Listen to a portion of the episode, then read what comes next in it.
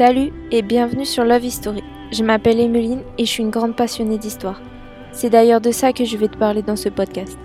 Avec moi, tu pourras retracer l'histoire de l'Antiquité à nos jours. Tu retrouveras les plus grands personnages mais aussi des événements qui ont permis de changer notre monde. Je te laisse avec l'épisode du jour.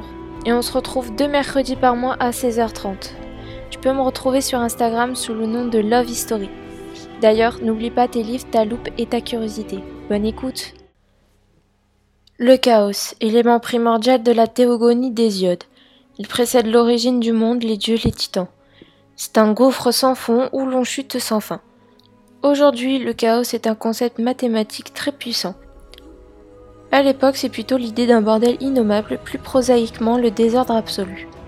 Le chaos n'est pas né, il préexiste à toute chose, n'a ni début, ni fin, ni centre, ni bord.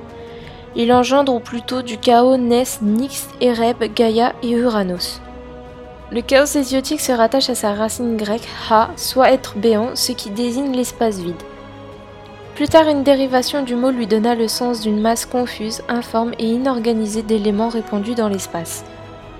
Le chaos est un principe cosmique sans caractère divin. Il en est de même de l'éros primordial mentionné par Hésiode. Cet éros est un principe métaphysique, une force d'attraction entre les constituants intimes de l'univers. Il n'a rien à voir avec le héros des légendes postérieures. Merci d'avoir écouté. Tu peux t'abonner, commenter sur Apple Podcast et partager si cela t'a plu. Comme dit dans l'intro, tu peux me retrouver sur Instagram Love History.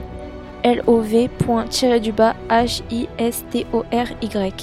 On se retrouve bientôt. À la prochaine, jeune historien.